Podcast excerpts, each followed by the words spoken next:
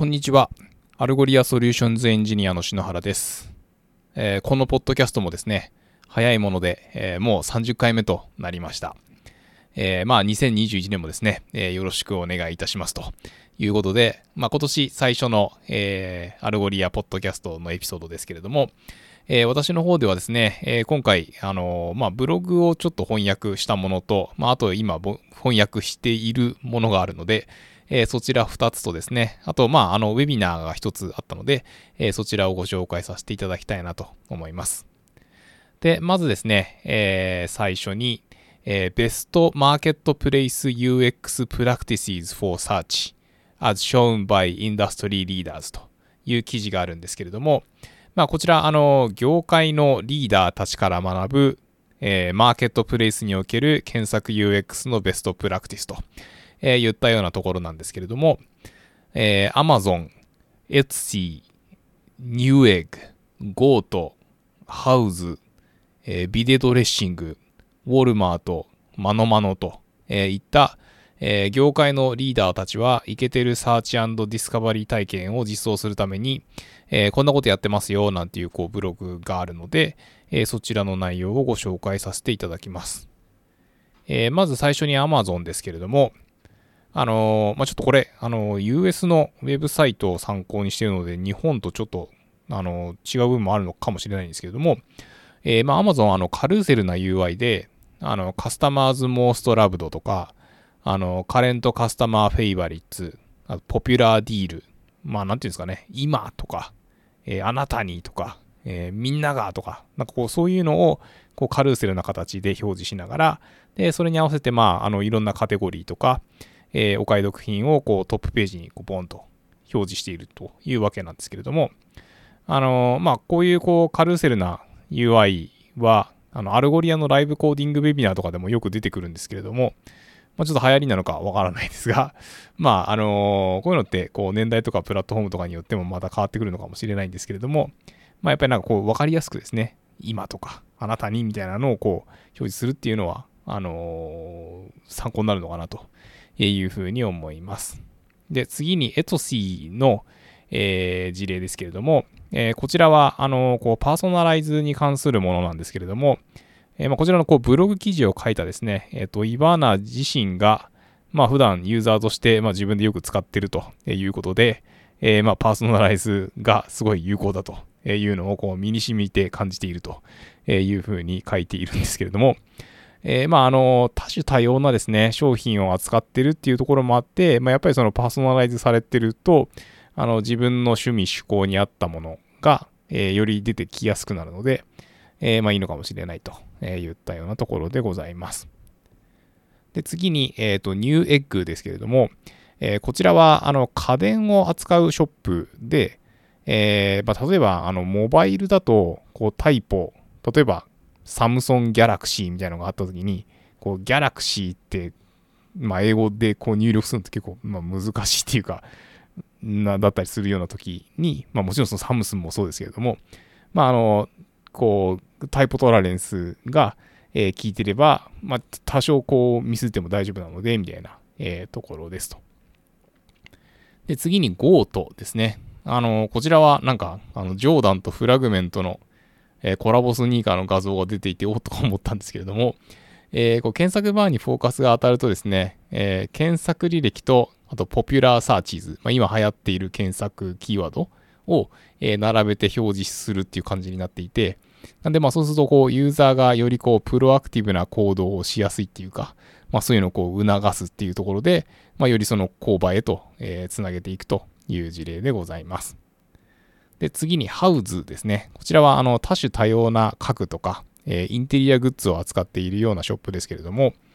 まああの、こう何を検索していいかわからないっていうユーザーっていると思うんですよね。とりあえずそのウェブサイト来てみて、まあなんか検索まだあるの分かったけど、どうしたもんかなみたいな時に、えーこんなものを検索してね、的な、えー形で、こう、サーチバーに、こう、薄い灰色っていうか、あの、こう、プレスホルダーとして、えーこんなもので検索してくださいみたいな、こう、メッセージを出したりしています。で、次に、えっと、ビデドレッシングはですね、あの、モバイルでのフィルタリングについてですね、まあ、特に、あの、こう、ファセットを、えー使って、こう、フィルタリングするときに、えー、まあ、そのビデドレッシングはあのファッション系なので、あの、こう、ブランドを見つけるのも、ブランドってめちゃめちゃいっぱいあるので、あの、そこからこう、フィルターできるようにするのに、こう、スクロールとかしなきゃいけないと、ちょっと面倒だなというところで、まあ、そのファセットの値自体をですね、えっと、検索することができるようになっていて、なんで、まあなんかそのザラが欲しければ、まあ、そのザラってその Z なんで一番下の方に来たりしがちだったりすると思うんですけども、えー、そのサクッと検索して、で、それでこうフィルターポチッと押して、えー、ザラのあの好きな商品をこう探せるみたいな、えー、いうように、えー、していただいてですね。あと、あのー、カテゴリーについてもですね、あのバッグとかシューズとか文字だけじゃなくて、あのカテゴリーの名前のその隣にこう画像を配置したりしてですね、まあ、よりそのユーザーにとって視覚的にわかりやすくしているというところでございます。で次に、えっと、ウォルマートは、えー、例えばシャツっていう言葉で検索したら、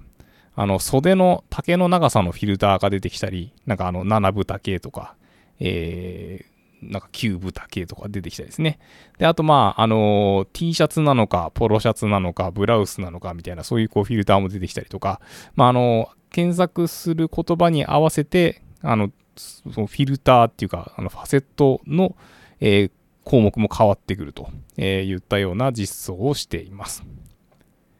で、次に、えー、 ManoMano ですね。えー、こちらは、あの、 federated search を、えー、使って、えー、 query suggest、えー、カテゴリ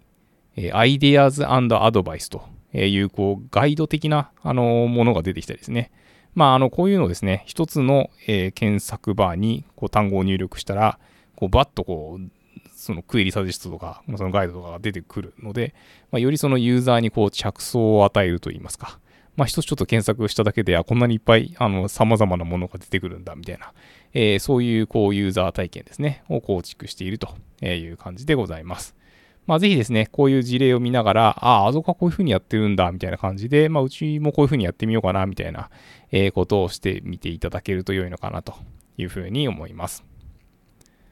で、えっと、次はですね、こちらちょっとまだ私の方で翻訳中なんですけれども、えっ、と、8 Innovative Ways to Increase Online Pharmacy Sales Using Search と。えいうことで、まあ、あの、オンラインの薬局ですね、における、えー、まあ、その検索を活用した8つの革新的な、えー、セールス向上施策ですね。まあ、あの、薬局のですね、えっと、売り上げっていうのは、まあ、あの、先進国でも発展途上国でも、まあ、両方で伸びていると。いうことなんですけれども、まあ、あのこのコロナウイルスの流行によって、まあ、いわゆるあの薬っていうだけじゃなくて、あのウェルネス系の需要も増えているということでございます。で、えっ、と、e コマースで扱う薬の広告っていうのは、まあ、あの、日本だけじゃないと思うんですけど、まあ、いろんな国でまだ、あの、規制の対象になっているっていうことで、あの、まあ、薬局のこう、ウェブサイト、せっかく来てくれた、えー、薬局のウェブサイトに来てくれた、えー、お客様に対するそのユーザー体験っていうのは、あの、コンバージョンに非常に大きく影響するとえいうことで、まあ、あのー、今回は、えー、薬局での、まあ、オンライン薬局での、えー、 search discovery な体験の optimize というところに、えーと、焦点を当てています。で、まあ、今回その8つのですね、えーと、事例なんですけれども、えー、1つ目が、えー、フランスの、えー、 Easyparapharmacie という薬局で、でこちらは、あの、as you タイプな形で、えっと、検索ができるわけなんですけれども、でそこに、あの、クエリのサジェストを、こう、上の方に表示させながら、えー、実際にその該当するプロダクトを、こう、左にこう表示させて、で、該当するカテゴリーを右側にと、えー、まあ、そんなような形で、あのー、まあ、こう、一つの検索バーに、えー、クエリを投げると、まあ、いろんな情報がバッと出てくることで、えー、クリック率が向上するというようなところを取り組んでいるそうです。で、2つ目が、えっと、アメリカのウォルグリーンズですね。あのー、実際にこう店舗に行って薬を買うときって、えー、まあなんかこう、薬の名前そのものを伝えるっていうよりは、ちょっと風邪ひいちゃってとか、あとまあ、あの、有効成分を伝えて、まあ、これが入ってる薬くださいみたいな感じで、えー、そこにいる薬剤師の人に対応してもらうみたいなことがあったりすると思うので、まあ、オンラインでもですね、同様に、まあ、その商品名で検索できるっていうことだけじゃなくて、あの、実店舗と同じように、なんかこういう症状がとか、例えば、えっと、フィーバー、熱が出たっていう時に、えー、まあ、それに、こう、ちゃんと対応するものが出てきたりとか、あと、えっ、と、アセトアミノフェンっていうのを、えっ、と、入れたときに、まあ、それが入っている薬がちゃんと出てくるとか、えいうようなところを心がけているというところでございます。で、えっ、と、3つ目がですね、えドイツの、えショップアポセケっていうのかな。えー、マイクロコピーっていうですね、あの、こうボタンのラベルとか、まあ、あのヒントテキストとか、まあ、あるいはあのエラーメッセージとかですね、まあ、ちょっとその本質的ではないってわけじゃないけど、こう見落とし見落とされがちだけど、えー、ちょっとした大事なもの、例えば、なんでしょうね、あの、コーヒーショップだったら、なんかこう、ちょっとしたラテアートとか、あのー、なんかこう、店員さんが、こう、名前書くときに、ちょっと一言添えてくれるとか、まあなんかこう、そういうのがあったりすると思うんですけれども、まあなんかこう、そういうのをこう、マイクロコピーっていう、まあ手法っていうか、概念があるみたいなんですけれども、あの、まあ、それにこう、インスパイアされてじゃないですけれども、まあ、あの、検索バーにですね、あの、プレスフォルダーとして、えー、症状は何ですかとか、えっ、ー、と、メーカーとか、えー、その商品名とかで検索してみてくださいね、みたいなこうメッセージをこう入れておくことによって、えよりユーザーが検索したくなる、し、しやすくなるっていうんですかね。まあ、ちょっとしたそのおもてなし感を出していると。で、4つ目、えコロンビアンですね、えファーマトードっていうのかな。え、薬や、え、有効成分の名前っていうのは、まあ、あの長かったり複雑だったり、まあ、そもそもそのスペルわかんないみたいなところってあると思うんですけれども、え、例えば、えー、リバロキサバンっていうのかな。まあ、ちょっと読むのも難しいですけれども、えー、こういうのをこうタイプミス、まあ、タイプミスしても、えー、大丈夫だよというようなところを、えー、実装していると。ちょっとこれ音声で伝えるのが難しいですよね。はい。で、次、えっ、ー、と、5つ目ですね。えー、再び、えー、ドイツの、えショップアポセケですね。え同じ商品でも、えパッケージのタイプが違ったりすると。まあそうですね。なんかいっぱい入ってるやつとそうでもないやつとかっていろいろあったりすると思うんですけど、まああとは、あの、プラスチックの容器に入ってるとか、えまあ紙のなんかこう、箱に入ってるとか。で、えっ、と、検索結果で、あのそのパッケージのタイプを、あの、こう、ボタンを押してこう選べるようにえ、することで、あの、実際にその商品ページに行かないで、その検索結果でもうこのパッケージっていうのを選んで、え、そこで買い物かごに入れられるようにとえいうような、あの、一個ですね、こう、ステップを飛ばすっていうか、え、いうような、え、ユーザー体験にしていると。まあ、そうすることで、そのコンバージョンによりつながりやすくなると、えいうことです。次、6つ目ですね。えっ、ー、と、イギリスのブーツ。まあ、私もあの、以前、ロンドンにですね、えー、旅行に行った時に、あの、お土産で、あの、ブーツの化粧水とか、あとなんかその、キュウリの成分が入ったパックみたいなのをこう買ったりしたことがあるんですけれども、まあ、その、えっと、ブーツも、えっと、オンラインストアがあって、で、まあ、そこではですね、あの、季節性を意識した、あの、検索結果のランキングになっているということでございます。例えば、えっと、春はアレルギー系の薬、冬は、えー、インフルエンザによく効く薬とかえ、いうのが上に来たりするようなんですけれども、まあ、今はマスクって入力すると、あのー、まあ、コロナの影響でですね、まあ、皆さんがこうおなじみのこうマスクが表示、上の方に出てくるようになっていて、で、その後に、えー、美容マスクとか、えー、スキンケアマスクっていうのが来るようになっているということでございます。で、えー、7つ目、えー、フランスの、えー、 Santédiscount っていうのかな。えー、こちらはその federated search をですね、導入して、えー、プロダクトに関するドキュメント、えー、プロダクトの利用ガイド、えプロダクトに関してこう公開された記事というのが、え一気にこう検索結果に出てくるというような感じになっています。なんで、あのまあもちろんその relevant なプロダクトが出てくるっていうのは大事なんですけど、まああのそのトップの開発元とか、あの便利なカテゴリーとか、あの、なんですかね、オールザファクツってこうブログでは書かれてますけれども、まあ、そのユーザーが知りたいすべてのことが、えー、こう手間なくですね、サクッと、えー、探せるというようなところを意識しているそうです。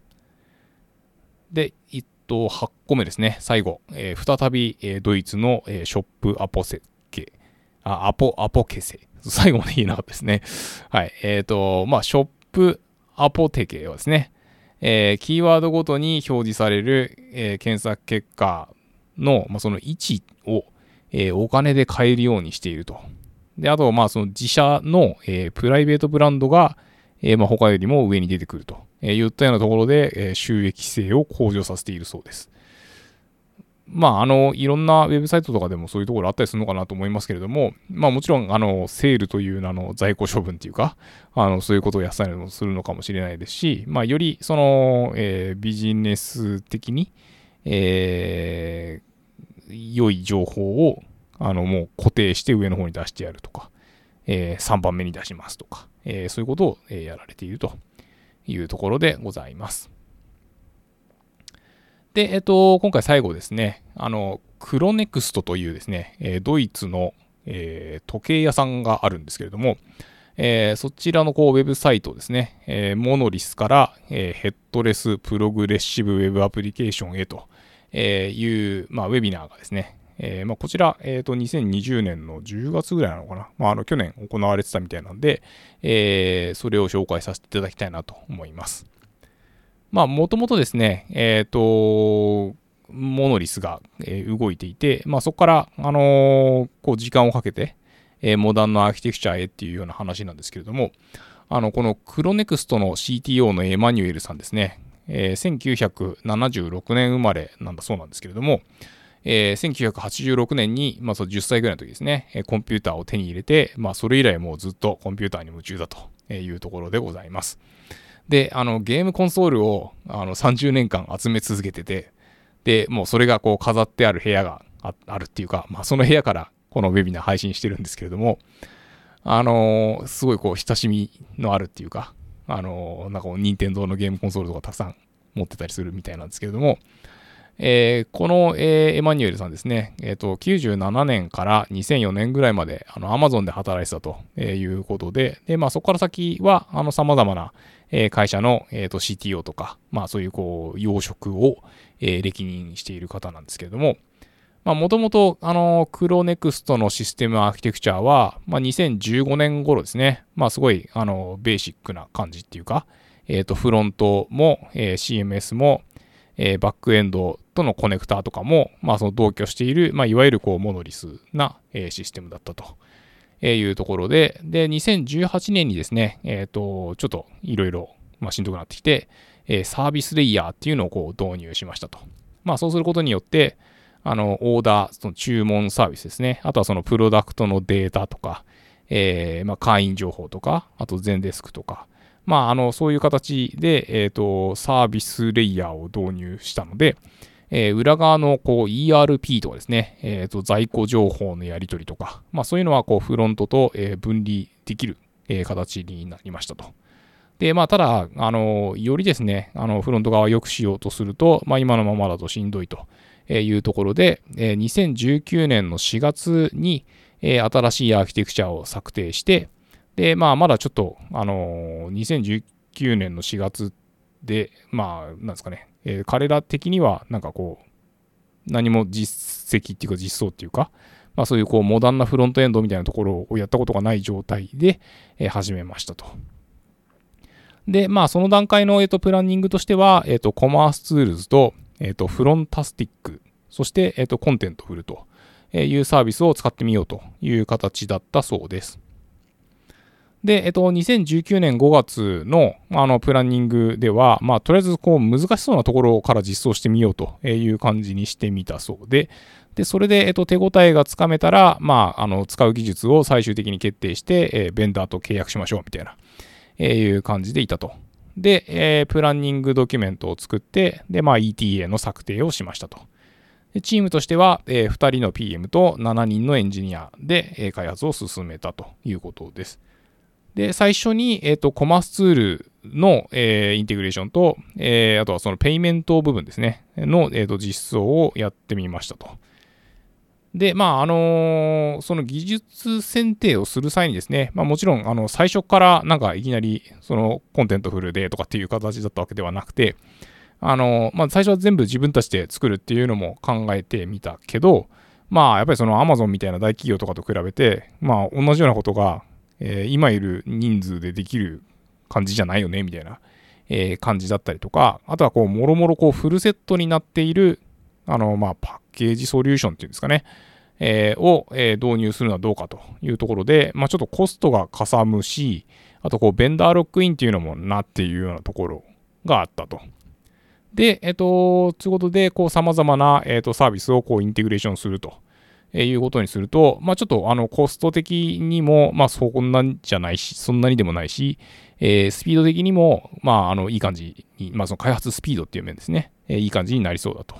えいうところで、まあ、それぞれこうプロスコンズを上げて、えーまあ、この形にしたと。で、まあ、その様子がですね、まあ、なんかあのユーザーストーリーとかも、えー、と付箋でこうブワッと書き出して、で、それを、えー、こうプランニングボードにまとめるみたいな感じで、で、そこから、えっ、ー、と、MVP、まあ、ミニマムバイアブルプロダクトをっていうような流れで、えー、やられていたということです。で、あのー、なんかこう、実際にこう、プランニングウィークで、えー、月曜から金曜まで、それぞれの日でこんなことやりましたみたいなことを紹介してくれてて、まあ、非常にこう、現場感があるっていうかですね、あの、本当にこういうふうにやってたんだろうなっていうような感じの話が進んでいくんですけれども、まあ、例えば、えっと、フロンタスティックってその当時はあんまりまだ、まあ、メジャーじゃないっていうか、えー、いう、まあ、なんでしょうね。まあ、まだそのインキュベーション的な、えー、サービスだったそうなんですけれども、まあ、そちらを選んだ理由とかも紹介してくれたりしています。で、えっと、2019年6月から、えー、本格的に開発が始まって、で、えっと、その最初のタスクのバックログから、こう4週間で、こう、どんどんどんどん追加で、え、タスクがこんな風に積み上がっていきましたみたいなこうグラフを見せてくれたりとかですね。あとは、あのこうドラッグドロップでこうウェブのフロントを構築していく様子とかを、え、紹介してくれつつですね、まあ、あの、いろいろこう問題は出てきたけど、え、頑張ってローンチまで持ってきましたと。で、えー、2019年9月にローンチしたそうなんですけれども、え、まあ、その次の月ですね、10月時点での振り返りとしては、まあ、あの、もともとやりたいと思ってたリストがこうバッとあって、で、まあ、それのこう上の方ができてきたっていうような感じでしたと。でただまあ、あの、これのおかげで、えー、2019年11月にですね、えっ、ー、と、フランス版の、えー、ウェブサイトっていうか、ウェブサービスを、え、立ち上げましたと。なんで、まあ、あの、新しいアーキテクチャにしたおかげで、え、4週間でこれが実現できましたということです。で、続いて、その1ヶ月後、えー、2019年12月に、えー、オーストラリアでサービスを立ち上げて、で、まあ、これに合わせて新しい機能もローンチしたりしましたと。いう感じで、こう順調に、あの新しいこうアーキテクチャにして、で、国際展開を進めてというような感じになっていきながら、え2020年を迎えましたと。で、そこでまた、あの、プランニングをしてですね、えー、2020年3月に、え、ー、と、レストオブザワールド、まあ、あの、世界全体をカバーする、えー、ドットコムサイトを、えー、ローンチしたというところでございます。で、それから、あの、さらに開発を進めていって、えー、2020年4月にですね、え、ー、と、UK と、えー、スイーツを、えー、ローンチして、まあ、あの、この辺は彼らにとって大きいマーケットだったみたいなんですけれども、で、えっ、ー、と、2020年5月が、まあ、その彼らの、まあ、もともとの、えっ、ー、と、基盤っていうか、えー、彼らの最大の、えー、サービスっていうか、まあ、ウェブサイトである、えー、ドイツ版の、え、サービスをもう一回、えーとローンチし直したというところで、まあ、これで、あの、やりたいことは大体できたというところなんですけれども、まあ、まだ、あの、検索がですね、え、ー、と、ワールドクラスなものではなかったと。いうところで、もうそこから、あの、サクッとですね、2020年7月に、え Algolia を導入いただきましたと。で、非常にこう、なんですかね、短い期間で、えー、実装を導入することができて、まあ我々はその 10x なソリューションを手に入れたぜみたいなこう言い方をしてくださっていて、まあ、非常にこう嬉しいなという感じなんですけれども、まあ、あの直接こうフロントから呼び出せて、で、めちゃめちゃ早いのがやっぱ気に入っているというところで、あの、 Query Suggest こうやってますとか、あとは、あの、検索結果ページで、こういうふうに、あの、様々なこうフィルターを効果的にこう選んで、あの、目的なものにたどり着けますよ、みたいな、えー、ところを紹介してくれています。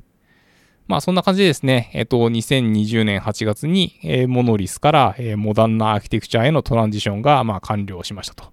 まああの、非常にこう、長いっていうかですね、えー、こう、毎月毎月こんな風にやってきたっていうのを、えー、まあこう、現場感のあるこう、振り返りをしてくれたわけなんですけれども、まあ、このエマニュエルさんですね、こう、いいところだけじゃなくて、あの、課題とか、あの、こういうイシューがあって、みたいなところも、あの、包み隠さずにですね、話してくれていて、まあ非常に、あのー、なんでしょう。まあ、 Algolia に関して出てくる部分ってすごい、あの、一部でしたけれども、あの、こう、プロジェクト全体を通してですね、あの、あ、こういうことがあるんだみたいなところを、えー、気づかせてくれる、まあ、そのとても得るものが多い、あの、ウェビナーだったんじゃないかなというふうに思います。まあそんな感じですね。えっ、と、今回は、あの、グローバルの様々な事例を取り上げてみました。日本でもですね、 Algolia を活用した様々な事例がこれからどんどん出てくると嬉しいなと思うので、まあもし、あの、うちは Algolia 使ってこんなことやってるよみたいなところがある方はですね、えー、ぜひ、シャープ Algolia JP というハッシュタグで、えー、ツイッター上でつぶやいていただけると嬉しいです。またですね、あの、以前ご案内させていただきましたけれども、えー、今月の7日、まあ、日本時間的には8日になるのかもしれないですけれども、あの、Shopify のですね、えっ、ー、と、ライブコーディングセッションがあるので、えー、来週にでもそちらの様子をご案内させていただければなというふうに思います。えー、ということでですね、えっ、と、2021年、え最初の、えー、ポッドキャストは、え以上になります、え来週もよろしくお願いいたします。どうもありがとうございました。